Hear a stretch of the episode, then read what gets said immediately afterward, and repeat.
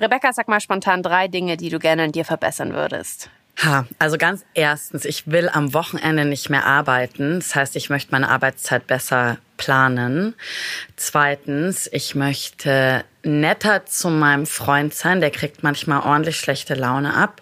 Und drittens, und darauf hast du jetzt wahrscheinlich gewartet, ich würde gern fünf Kilo weniger wiegen. Stört dich das wirklich so? Was meinst du jetzt? Das Also Gewicht? hast du echt ein Ding mit deinem Gewicht? Das äh, wollte ich sagen. Nee, ich habe nicht ein Ding mit meinem Gewicht, aber wenn du mich fragst, was ich gerne verbessern würde, hätte ich da jetzt auch nichts dagegen. Hm. Also ich denke jetzt nicht, dass ich fett bin oder so, aber so ein bisschen, ja. Okay, ja, das Und geht mir so? genauso. Ja, also fünf Kilo unterstreiche ich voll. Und grundsätzlich wäre ich gern straighter und zielstrebiger. Und das ist was, was mich voll an mir nervt. Das einzig Gute daran ist es, dass, weil ich nicht straight und zielstrebig bin, verliere ich dieses Ziel immer wieder aus den Augen und ähm, dann geht's mir wieder gut. Hey, aber das ist eigentlich voll geil, weil genau damit hast du nämlich schon was gesagt, weil nämlich Ziele sind nämlich gar nicht so, ähm, so sinnvoll oder eher sogar kontraproduktiv, wenn es um das Lebensglück geht. Aber ich glaube, da müssen wir gleich noch mal ein bisschen ausführlicher drüber sprechen. Genau, über das Lebensglück und über dieses Gefühl, das uns davon abhält, äh, das Gefühl, dass man seinen Ansprüchen nicht genügt. Am schlimmsten sind eben nicht die Ansprüche von Mama, sondern die ganz eigenen. Es geht heute um Selbstoptimierung und die Frage, warum wir das selbst in unseren perfektesten Glanzmomenten insgeheim immer wieder für nötig halten. Heiliger Bimbam.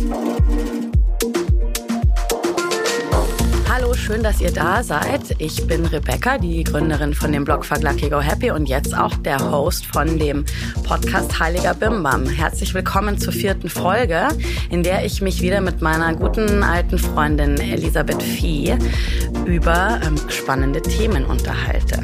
Ellie und ich reden heute über ein Thema, mit dem wir uns immer wieder beschäftigen und das ist Selbstoptimierung. Und ganz ehrlich, auch die Yoga-Szene ist nicht frei davon.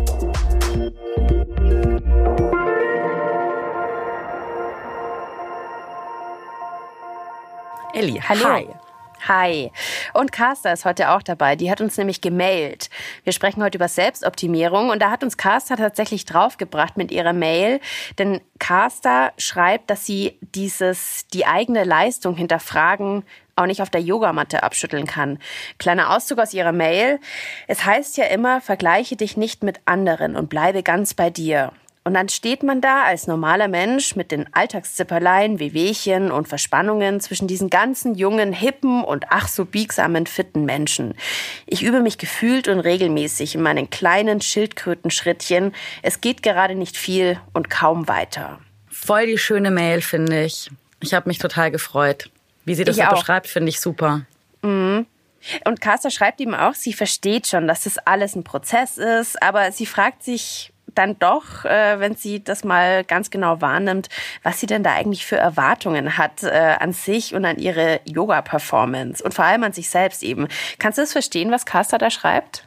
Ja, ich kann das schon verstehen und das ist auch was, was ich immer wieder ähm, sehe, dass es, ich glaube, es gibt so ein bisschen zwei Lager auch im Yoga. Das heißt, oder in, in den Yoga-Klassen, das sind so die einen, die so auch ähm, super fit sind und irgendwie sich selbst optimieren, um beim Thema zu bleiben und irgendwie immer weiterkommen wollen und na, na, na.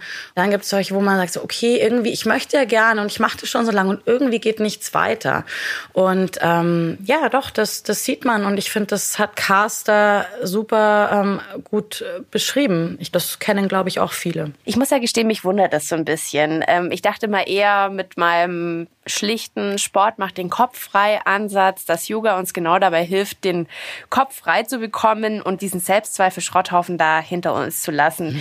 Ähm, also, dass ich entspannt bin, genau in diesen Momenten, wenn ich mal wieder denke, es reicht nicht. Und wenn ich jetzt lese, was die arme Caster da äh, schreibt, dass sie auch noch an sich zweifelt, währenddessen sie eigentlich schon versucht, die Zweifel abzuschütteln, dann denke ich mir so, um Himmels Willen, das, das funktioniert ja dann überhaupt nicht.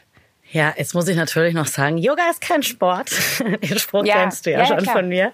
Ich finde aber auch, das ist auch immer so viel erwartet. Ne? Ich meine dann, was muss jetzt Yoga alles können? Also du zahlst da dann halt irgendwie deinen Eintritt, in welcher Form auch immer, und gehst in diese Klasse und dann sind alle Selbstzweifel weg und dann ist alles anders und den, alles, was du die restlichen, keine Ahnung, 14, 15 Stunden am Tag, die du wach bist, machst, ist irgendwie halt nicht so wichtig und dann in diesen anderthalb Stunden legst du alles ab und bist halt total ähm, entspannt.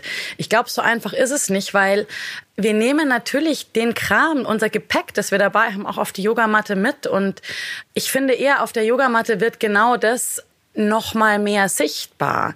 Und das ist aus meiner Sicht auch das Spannende, dass auf der Yogamatte in quasi einem geschützten Raum, in dem man auch damit sein kann und nicht irgendwo eigentlich reinpassen muss, wir gleich noch mal drauf zurückkommen, diese Muster sich angucken kann. Und so als grundlegende Idee finde ich schon wichtig, wenn man irgendwo landet, wo man sich die ganze Zeit nicht gut genug fühlt, dann muss man sich vielleicht überlegen, ob das das richtige Umfeld für einen ist. Und da hat mein Lehrer einen schönen Satz zu mir gesagt, der meinte, wir versuchen im Alltag schon so oft, uns in Formen zu pressen, die uns nicht passen. Also brauchen wir das mit der Yoga-Praxis nicht auch noch zu tun.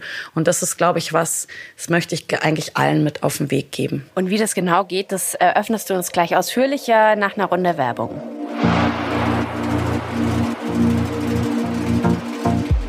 Dank des Sponsors dieser Folge, Jade Yoga oder Yadi Yoga, könnt ihr etwas optimieren, was wirklich sinnvoll ist. Eure Yogamatten. Ich werde so oft gefragt, welche Yogamatte jetzt eigentlich die beste ist. Und ich habe seit Jahren die gleiche Antwort darauf. Es sind die Jade Yogamatten. Warum? Sie erfüllen das wahrscheinlich wichtigste Kriterium. Sie sind wirklich rutschfest. Das heißt, auch wenn die Hände richtig schwitzig sind, slidet man nicht so dauernd auf der Matte nach vorne und ist genervt bei der Praxis, sondern hat guten Grip. Außerdem sind sie aus Naturgummi, nachhaltig hergestellt von einem ziemlich tollen Unternehmen, das sich nicht nur sozial engagiert und in den USA produziert, sondern auch was für die Umwelt tut.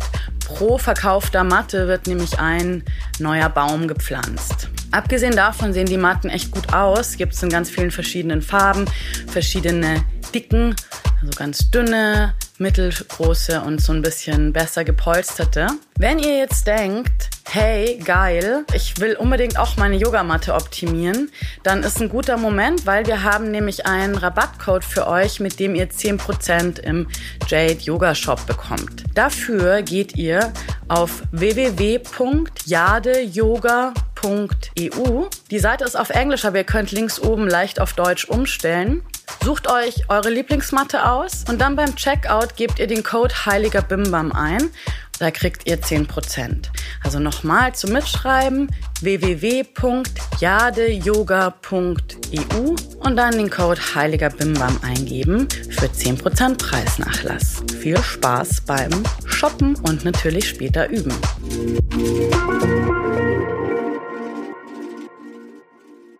Dann kommen wir zu Lambok. Yay! Gott, weißt du noch, wie wir auf der Couch immer saßen? Ich hatte den auf DVD. Damals gab es noch DVDs. Da hat noch keiner hier Fancy Podcast gehört und so. Nee, wir hatten DVD-Player. Genau. Und es gab diese Couch bei dir im Flur ohne Tageslicht, aber ähm, dafür immer mit guter Unterhaltung, wo wir oft Lambok angeschaut haben. Also vor ja. vielen Jahren, vor 15 vor Jahren vielen, oder so. Jahren. Jedenfalls. Aber oft. Sehr oft, ja. Und trotzdem erinnere ich mich nicht mehr an so viel, aber ich erinnere mich an diesen Satz, an diesen Moment, in dem Kai zu Stefan sagt, es gibt diesen kleinen Ich bin nie zufrieden Mann, der in deinem Kopf wohnt, weil du nie zufrieden bist mit dem, was du hast oder was du machst. Kennst du noch? Wer war noch mal Kai? Kai ist Moritz bleibt treu, oder? Kai ist Moritz bleibt treu, genau. Moritz bleibt treu, sagt ist, es. Okay. Stefan ist der, der eigentlich sein Jura-Examen machen möchte und irgendwie mit seiner Freundin nicht zufrieden ist und so weiter. Ja, ja nicht ich zufrieden. Mich. Mann. Hm? Ja. Warum glaubst du, sind wir alle immer wieder so ein bisschen so wie Stefan? Gott, vielleicht sollten wir alle ein bisschen mehr kiffen. So nee, wie aber Kai. Das ist eine, ja, genau. Aber das ist natürlich nicht die Lösung. Also klar, wir kennen das alles, diesen so diesen inneren Kritiker, so ein kleiner Arsch, der einem immer so im Hinterkopf sitzt mhm. und so sagt so, nee, du solltest aber. Weißt du, ich meine, wir haben ja auch so, okay, du ich habe eigentlich so mit meinem Körper zum Beispiel bin ich im Grunde genommen echt zufrieden. Ich meine, der ist gesund, der ist fit, ich kann tolle Sachen machen ähm, und ich bin definitiv nicht zu fett. Aber trotzdem denke ich mir, ach so ja, aber fünf Kilo weniger wären schon auch nett irgendwie oder ähm, so und so wäre es irgendwie auch nett. Und also im Yoga spricht man da vom Ego. Eigentlich kann man sagen, das Ego ist alles, was veränderlich ist und nur das, was veränderlich ist, kann man ja auch verbessern. Das heißt, es ist ja relativ viel, wenn wir uns so selbst wahrnehmen. So Körper können sich verändern und Gedanken verändern sich und Gefühle verändern sich. Und die Yogis sagen eigentlich, dass das alles gar nicht das, worum es geht, weil das ist das kleine Selbst. Das Ego ist gleich das kleine Selbst und dann kennen sie noch das große Selbst. Und das große Selbst ist sowas, vielleicht würde so in unseren Kulturkreisen am ehesten der Begriff von der Seele dafür passen, aber es ist nicht so leicht, da so Entsprechungen zu finden. Aber es ist so ein Teil mm, in jedem von uns. Man könnte vielleicht innere Wahrheit dazu sagen, man könnte ähm, das Göttliche sagen, wenn man mit dem Begriff was anfangen kann, das Universelle, so irgendwie so eine für mich ist es so ein Gefühl von so einer ganz tiefen inneren Wahrheit. Vielleicht funktioniert für dich auch Liebe besser, ich weiß es nicht. Mhm. Ähm, oder hat, glaube ich, jeder sein eigenes Wort ähm, dafür. Aber welches Ego ist dann das fiese Ego? Also dieser Teil an uns, der, ich nenne es immer der Teil an mir, der mich nicht mag, so? Ja, das ist das Ego, also das kleine Selbst. Also kleine. im Endeffekt, genau, eigentlich so alles, was wir erstmal so an der, an der Oberfläche wahrnehmen können, womit wir uns ehrlich gesagt auch meistens in unserem Leben auseinandersetzen, weil, also, wir müssen ja auch recht viel. Und ich meine, und die Yogis verteufeln das Ego ja immer gerne und wollen das immer sofort loslassen und dann gibt es ja so, hm, ja, der ist so, so Ego und dann eigentlich möchte man gerne ganz ähm, freiherzig und da, da, da mhm. sein. Aber ähm, das Ego ist jetzt auch nicht so schlecht, weil das so Ziele jagen, glaube ich, ist auf Dauer ähm, nicht so gut. Zumindest wenn man dabei vergisst, auch mal so ein bisschen nach innen zu gucken und zu gucken, ob das Ziel überhaupt passend ist. Aber wir leben natürlich auch in der Welt, in der wir leben. Und wenn ich nicht irgendwie auch ein bisschen ähm, Ziele setze oder mich auch mit diesem ganzen Materiellen um mich rum beschäftige, dann muss ich schon auch klarkommen. Und ich glaube, das Interessante ist aber, dass das Ego uns auch oft limitiert mit Annahmen oder Ideen, die wir über uns selbst oder auch über andere im Kopf haben, die vielleicht wahnsinnig einschränken. So zum Beispiel, ich kann das nicht, ich kann das nicht, ich kann das nicht. Oder ich werde mhm. nie, weiß nicht, gut, du hattest das glaube ich nie, aber so zum Beispiel sowas, ich werde jetzt nie eine erfolgreiche Journalistin sein. Ich meine, wenn du dir sowas lange genug vorsagst, dann klappt das halt auch nicht. Und ich finde, es geht halt schon darum, da so ein bisschen dahinter zu kommen und zu gucken, was einen wirklich antreibt und Limitierungen zu überkommen. Das war jetzt ein bisschen schwammig, ne? Nee, finde ich gar nicht. Ich finde es total interessant, dass dieses Ego, wie du es nennst, dass es halt so stabil ist, dass es so eine, so eine starke Instanz in unserem Leben werden kann. Also wer wirklich überzeugt mhm. davon ist, dass er nie, also gut in seinem Job oder was auch immer sein wird, der wird es tatsächlich nicht werden.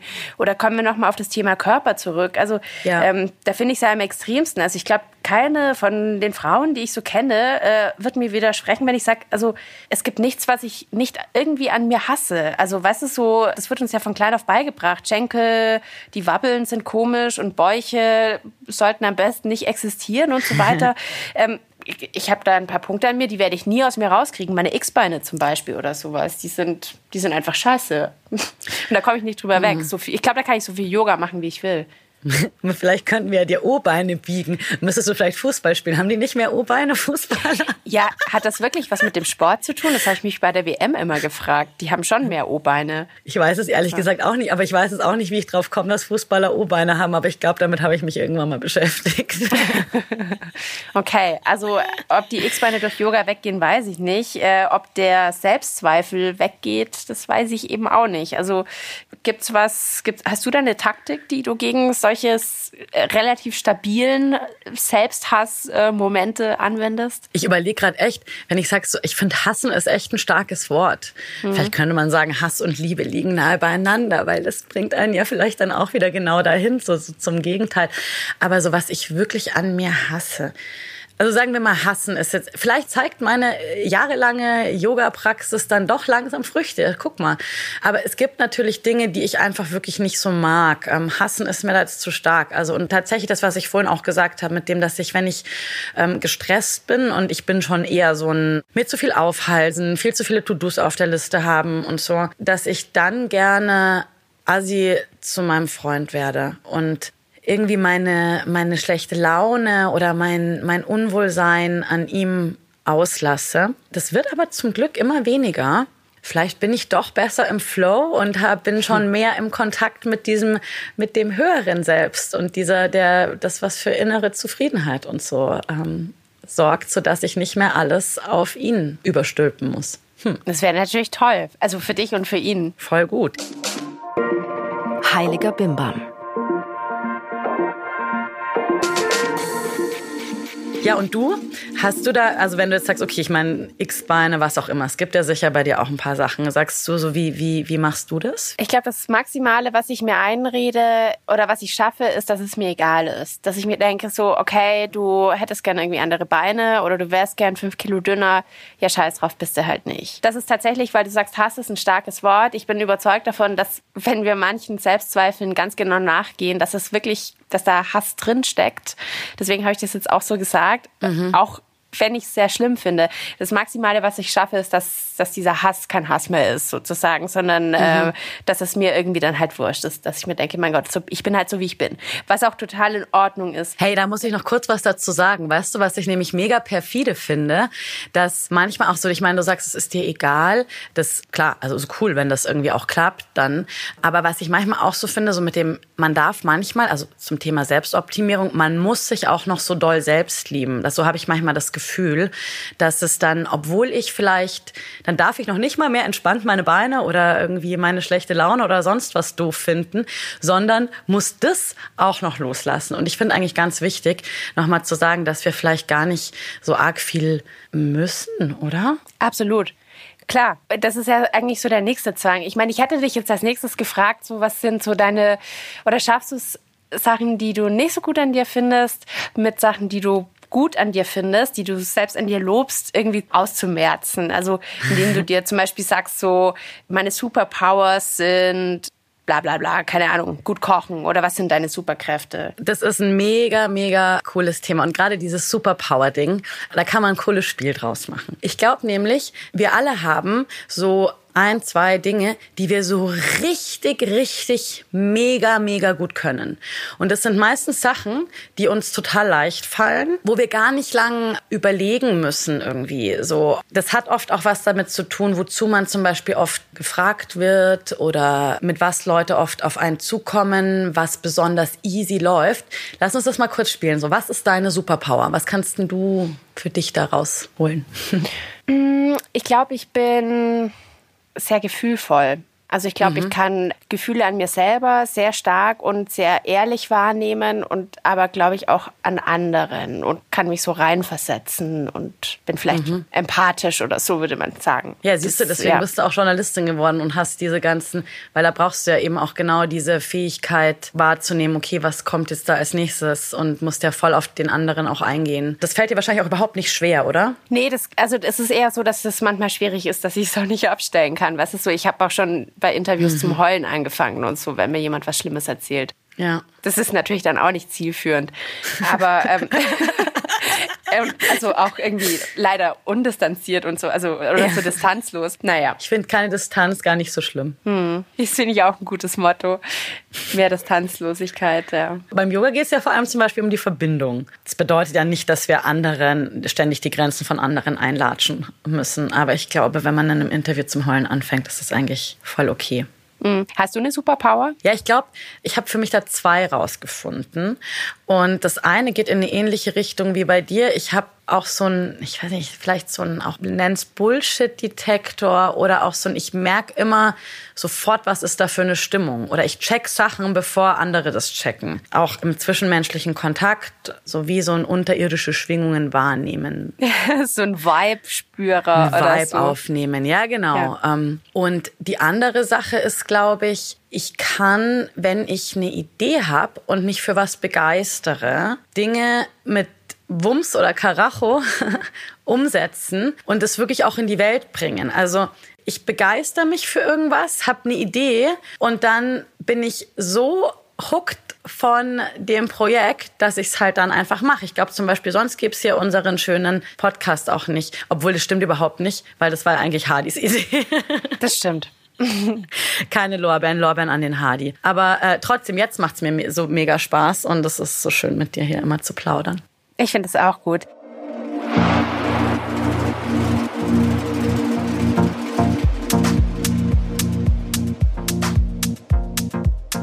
Wenn du am Wochenende mal lieber Yoga üben statt ausgehen willst, dann habe ich da einen Tipp für dich. Ich unterrichte nämlich wieder meinen Chakra Tuning Workshop. Dieses Jahr auch nur einmal und in Hamburg. Chakra Tuning kannst du dir vorstellen wie so einen energetischen Großputz.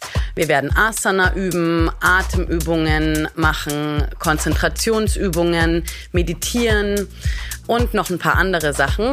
Das Chakra-Modell eignet sich außerdem super gut, um ein bisschen was über sich selbst zu erfahren und darüber, wie man sich in der Welt bewegt. Alle Infos zum Chakra Tuning Workshop in Hamburg findet ihr auf meinem Blog fuckluckygohappy.de.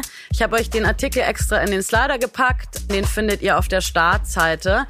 Dort gibt es auch den Link zur Anmeldung direkt zu den Mädels beim Yogaraum Hamburg, wo der Workshop ja stattfindet. Bis zum 1. September spätestens. Ich freue mich. Wenn man mal überlegt, woher das kommt, also warum du diesen Vibe-Detektor hast und dieses mhm. äh, dann doch durchsetzungsfähige und ich vielleicht Empathie, also das ist jetzt auf der positiven Seite, auf der negativen Seite gibt's dann auch diese Gefühle. Das kommt ja schon so ein bisschen aus der Familie, auch aus der Art, wie man aufgewachsen ist. Auf, Voll liegt an den Werten, die man irgendwie so mitbekommen hat und halt jetzt selber irgendwie hat. Sind wir einfach so irgendwann? Also ist das jetzt so der, der Zustand, wie wir sind? Glaubst du das oder kann man da gegen die negativen Punkte zumindest was tun? Ich finde es super spannend, weil äh, natürlich sind unsere Eltern an allem schuld. Oder vielleicht ja, klar. nicht. Mama, falls du das jetzt hörst. Oder was sagen wir nicht nur unsere Eltern, aber die Welt, in der wir leben, ist natürlich jetzt nicht eine Welt voller Idealbedingungen, in dem jeder sein absolut innerstes Selbst ständig zu 100 Prozent so leben kann, weil wir natürlich irgendwie funktionieren müssen. Man sagt, dass Kinder so zwischen 0 und 7 Jahren genauso perfekte Wesen sind oder perfekt mit ihrem, mit diesen inneren, mit diesem höheren Selbst, von dem wir vorhin gesprochen haben, in Kontakt sind. Und Echt? Die sind so ganz sie selbst dann sozusagen in dem Alter. Guck dir halt mal Kinder an. Also die sind total unschuldig, die sind ganz oft ganz neugierig, die sind sehr in ihren Emotionen. Im einen Moment heulen sie, in dem nächsten Moment ähm, lachen sie wieder. Sie sind lebendig und genau diese ganze Kraft, wenn du dir wirklich kleine Kinder ähm, so vorstellst, die machen ja genau was sie wollen. Beim Baby ist es natürlich ganz krass. Das schreit will essen oder braucht eine neue Windel oder ne, pur rein, so und so. Und dann prasseln natürlich auf dieses kleine Ding die Gesellschaft und die Welt prasselt darauf ein.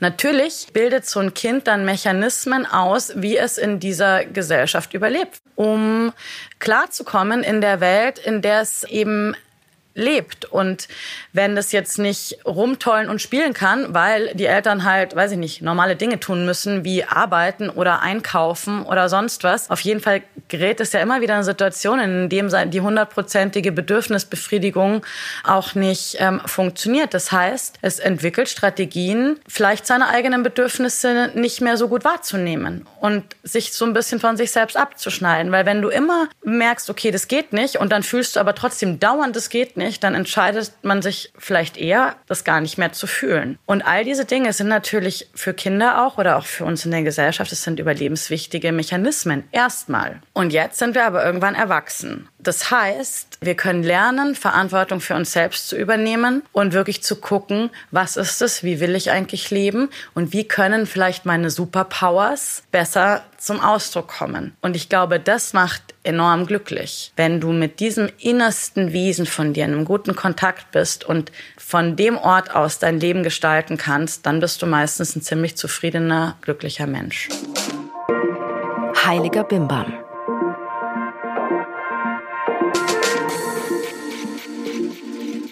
Jetzt hast du ja schon gesagt, dass uns Yoga auf dem Weg zu dieser Einsicht helfen kann. Du hast aber auch gesagt, dass gerade im Yoga hm. das Thema Selbstoptimierung ein Riesenthema ist. Ähm, erzähl mal, also was, was begegnet dir das so? Also sind dann alle neidisch auf die coole Leggings neben ihnen oder wie kann ich mir das vorstellen? Vielleicht geht das oft auch so ein was können wollen, wie zum Beispiel Umkehrhaltungen sind da so ein ganz großer Klassiker. Also Kopfstand, Handstand und dann landen Leute vielleicht am Anfang in einer Yogastunde Stunde, wissen eigentlich überhaupt gar nicht, was ihnen da jetzt blüht und werden dann vielleicht auch in so einer Klasse landen, wo viele, die schon lange üben, hingehen und plötzlich stehen dann alle neben dir entspannt fünf Minuten im Kopfstand rum kann das vielleicht frustrierend sein, klar. Das heißt, es kommt vielleicht dieses Ding, boah, das will ich auch können. Das kann man ja dann üben. Und da ist erstmal, finde ich, auch gar nichts Schlechtes bei. Viele haben ja so ein Bild, wenn ich richtiger Yogi bin, dann muss ich auch einen Kopfstand können. Das ist natürlich totaler Quatsch, weil Yogi kann ich auch sein, wenn ich überhaupt noch nie auf einer Yogamatte bin. Und vielleicht oder wahrscheinlich sogar macht der Kopfstand einen auch nicht glücklicher, weiser, für immer zufriedener.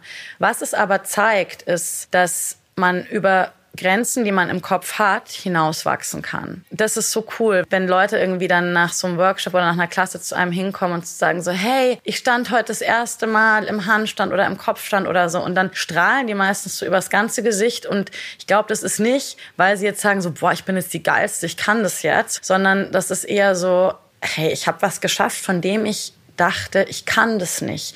Und ich habe den sicheren Boden unter den Füßen und auch irgendwie Kontrolle abgegeben habe mich auf den Kopf gestellt. Das ist finde ich, was, ähm, was die eigene Weltsicht vielleicht ein bisschen weitermacht. was ist, wenn man das nicht schafft? Also wenn man da dann trotzdem also wenn man diese Selbstbeschränkung, die ja so diese Lust an der Selbstoptimierung ist, in mhm. so einem Moment, wenn man das nicht erkennt und stattdessen so ein Ego-Ding da entwickelt. Naja, das kann man halt auch machen. Ich würde mich davor hüten, Leuten vorzuschreiben, aus welchen Gründen sie jetzt irgendwie zum Yoga gehen sollen. Und ganz ehrlich, es ist ja ganz oft so, am Anfang ist es vielleicht erstmal, dass man einen schöneren Körper kriegt oder die Rückenschmerzen weggehen oder man weniger Stress hat. Ich glaube, meistens passiert aber trotzdem automatisch noch was anderes, dass man merkt so, hey krass, diese Praxis, die macht ja noch irgendwie was anderes und die bringt mich irgendwie ein bisschen mehr nach innen, ein bisschen mehr in den Kontakt mit mir selbst ich nehme vielleicht plötzlich andere Dinge wahr an mir. Ich kann plötzlich irgendwie sehen, so, boah, krass, was mache ich da eigentlich? Ist ja auch kein Wunder. Ich meine, da haben wir beide auch schon oft drüber geredet, dass dann so Leute, die machen so einen Job, dann, oder irgendwie gerade in den Medien arbeiten ja auch viele von unseren Freundinnen und Bekannten. Mm, dann gehen sie, also dann arbeiten sie halt irgendwie in einem stressigen Agenturjob, gehen zum Ausgleich zum Yoga, merken irgendwann so, hä, mit meinem Leben bin ich irgendwie unzufrieden und dann machen sie eine Yogalehrer-Ausbildung und werden Yogalehrerin auch das ist nicht unbedingt das Lebensglück, aber das finde ich ist ein gutes Beispiel zu zeigen, dass die Praxis auf der Matte oft dazu führt, dass man Sachen sehen kann oder Sachen anders sehen kann, dass die Welt plötzlich um einen rum sich vermeintlich verändert, aber eigentlich auch nur, weil ich mich verändere, weil ich andere Sachen sehe. Und das führt dann oft auch zu Veränderungen im Außen. Das stimmt. Das ist eigentlich wie so ein Beweis dafür, dass das funktioniert und dass es natürlich ein bisschen mehr ist als nur ähm, Alltagsstressbewältigung. Also auch wenn man jetzt sagen kann, okay, ist jetzt auch nicht der Sinn des Lebens, vielleicht Yoga-Lehrerin zu sein oder so. Aber natürlich ist es, ja, zeigt es, dass man, dass man so gewisse Strukturen überwinden kann. Ich finde, allein diesen Strukturen so nachzugeben und wenn man, und jetzt zum Beispiel Yoga als Stressausgleich zu sehen, das hat mhm. ja auch mhm. so was turbokapitalistisches. Das ist ja eigentlich ein ganz schrecklicher Gedanke. Also erhol dich von deinem Leben. Nimm ja. dir diese Stunde Zeit am Abend, egal ob du jetzt so an der Isar auf und ab rennst oder ob du dich ein bisschen verbiegst, ähm, dann hast du wieder Kraft für das, was du dann untertags machst machst. Also es wäre das das Wichtigste, dass wir leistungsstark sind und wem eigentlich unserem Arbeitgeber Profit bringen? Irgendwie auch nicht, ja, oder? voll geil, dass du das so sagst, weil mein äh, Freund Christian, mit dem habe ich letztens, mit dem war ich im Schwimmbad. An einem Dienstagnachmittag im Übrigen, im Sinne der Lebenslust, der Anti-Selbstoptimierung. Ja, und super. er meinte, dass Yoga so ein Reparaturbetrieb sein kann. Also in dem Sinne, dass wir als Ausgleich zu unserem stressigen, krassen Alltag mit Familie, Job, Pipapo dann halt auch noch die Yogastunde oder Meditationspraxis irgendwie reinknallen, damit wir das auch überhaupt aushalten, den Workload und schnell wieder mit uns selbst verbinden, irgendwie klarkommen und dann weiter powern. Das ist natürlich auch irgendwie scheiße. Das ist aber eine schreckliche Vorstellung, ja. Der Reparaturbetrieb. Ja, und ich meine, ich kenne das schon auch ein bisschen von mir selbst, wenn ich mir denke, so, ich bin so angespannt und dann denke ich mir so, boah, geil, jetzt erstmal irgendwie mich beim Yoga ordentlich durchbewegen lassen. Das sind dann auch so Momente, wo ich keine Lust habe, selber auf die Matte zu gehen hier zu Hause, mhm. sondern wo ich dann ins, ins Yoga-Studio muss und will dann, dass es jemand anderes für mich macht. Ja, als würde man zur Massage gehen. Ja, genau, ein bisschen so. Und auch da ist es wieder, das ist ähnlich wie mit dem, ich möchte irgendwas können. Das ist schon, das ist in Ordnung und das funktioniert mit Sicherheit auch eine Weile. Bei mir war irgendwann zum Beispiel auch so ein Punkt, da bin ich dann immer so nach der Arbeit noch wie eine Irre zum Yoga gerast oder habe dann die letzte halbe Stunde, bevor die Yogastunde losging, so zehn Mails geschrieben und so nur in die Tasten gehackt. und dann schnell aufs Fahrrad irgendwie, letzte, ich bin ja eh mal zu spät dran, letzte Sekunde auf die Matte gehechtet, um dann so, oh. Ich habe für mich gemerkt, ich lasse das in solchen Momenten dann vielleicht eher manchmal. Aber das war trotzdem wichtig für mich, weil ich gemerkt habe, so, hey, so bringt diese ganze Praxis irgendwie eigentlich auch nichts. Und auch das hat mir wieder ein Muster von mir gezeigt. Und das heißt natürlich nicht, dass die Yoga-Praxis scheiße ist, sondern dass die Art und Weise, wie ich vielleicht den Rest meines Lebens lebe, so immer unter Druck und getrieben und sonst, dass das da irgendwas nicht ganz läuft. Das ist, glaube ich, die große, große Chance, was Yoga leisten kann, dass wir merken, was da eigentlich so an Gewicht auf unseren Schultern liegt und eine Möglichkeit bekommen, da andere Wege zu finden. Und das ist dann nicht Selbstoptimierung, sondern Selbsterfahrung. Heiliger Bimbam. Ja, macht total Sinn. Also, dass man nicht mit Yoga, sondern eben im Yoga aus diesem Kreislauf irgendwie rauskommt. Genau, alle spirituellen Praktiken. Das sind Techniken, die dazu führen, dass wir uns selbst wieder besser spüren und nicht so auf Autopilot laufen. Weißt du, wir haben ja oft so ein, kennst du das, wenn du so irgendeine Arbeit anfängst oder so und plötzlich findest du dich dann irgendwie auf YouTube oder Instagram oder was auch immer wieder und weißt eigentlich gar nicht, wie du da hingekommen bist und alles rauscht so an dir vorbei? Ja, das kenne ich, aber das habe ich erfolgreich abgestellt. Ich mache das nicht mehr.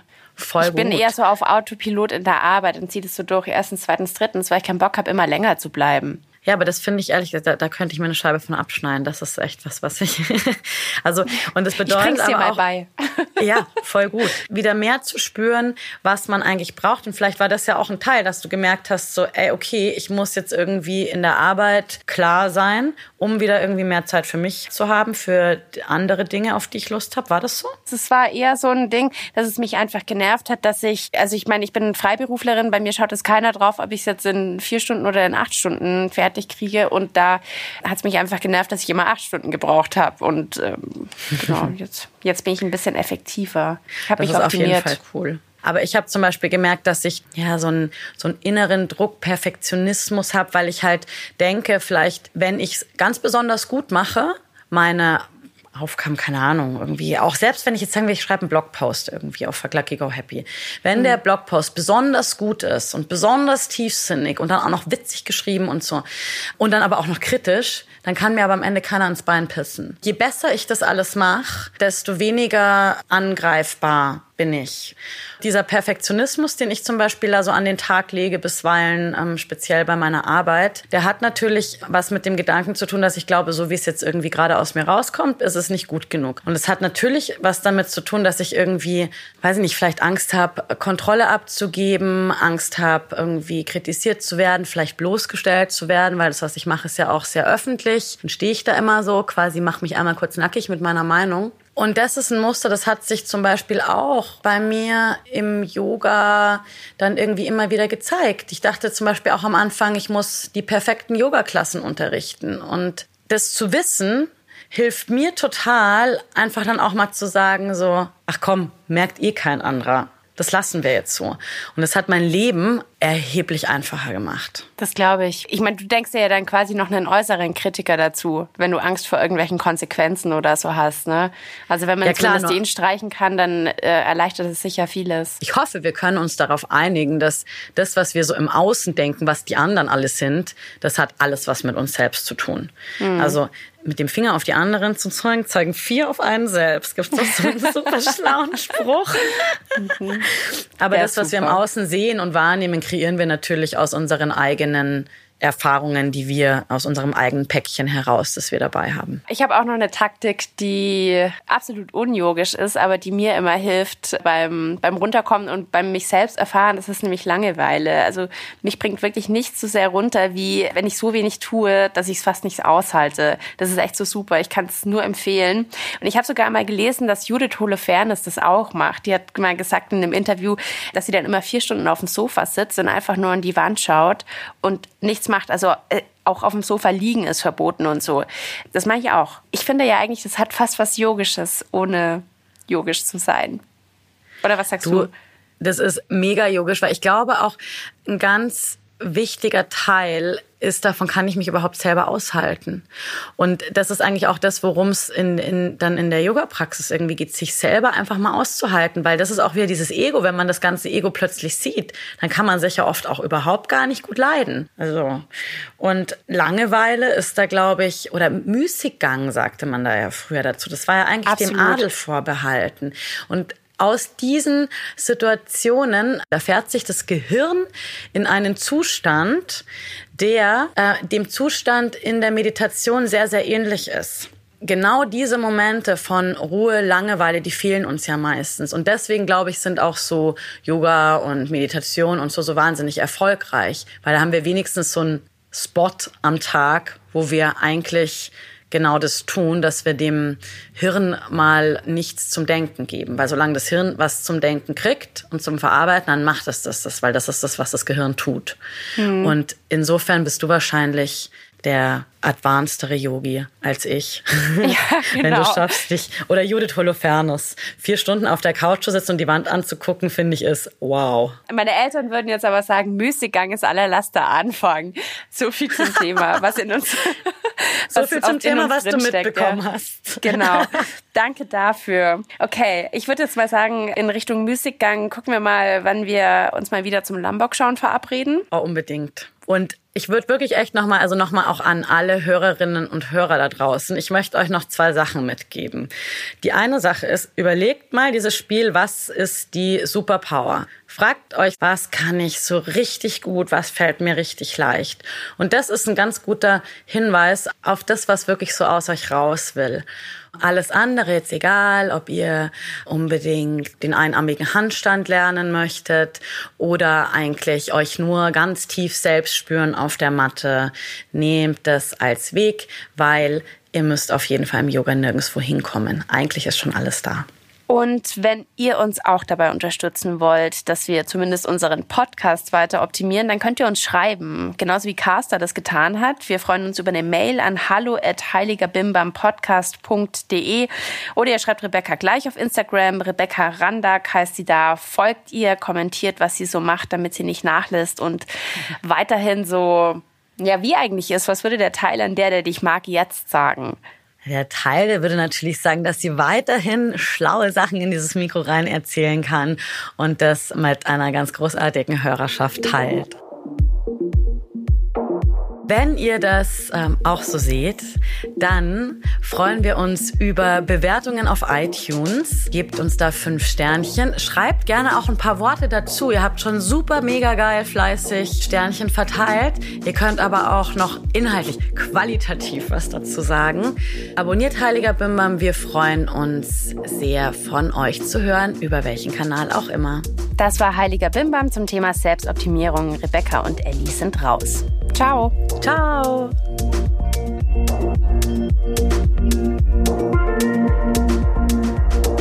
Ein Podcast von Fuck Lucky, Go Happy in Kooperation mit Ikone Media. Moderation Rebecca Randack und Elisabeth Fee. Redaktion Christina Metalinos, Sarah Möller, Hadi Röde. Alle Informationen unter heiligerbimbampodcast.de.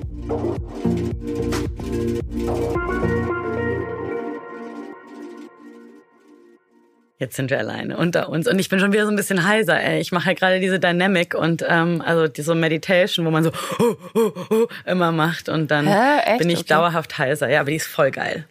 Also nicht Ja, so whatever. dieses äh, du- durch die Nase schnauben, sondern Auch das. durch den Rachen.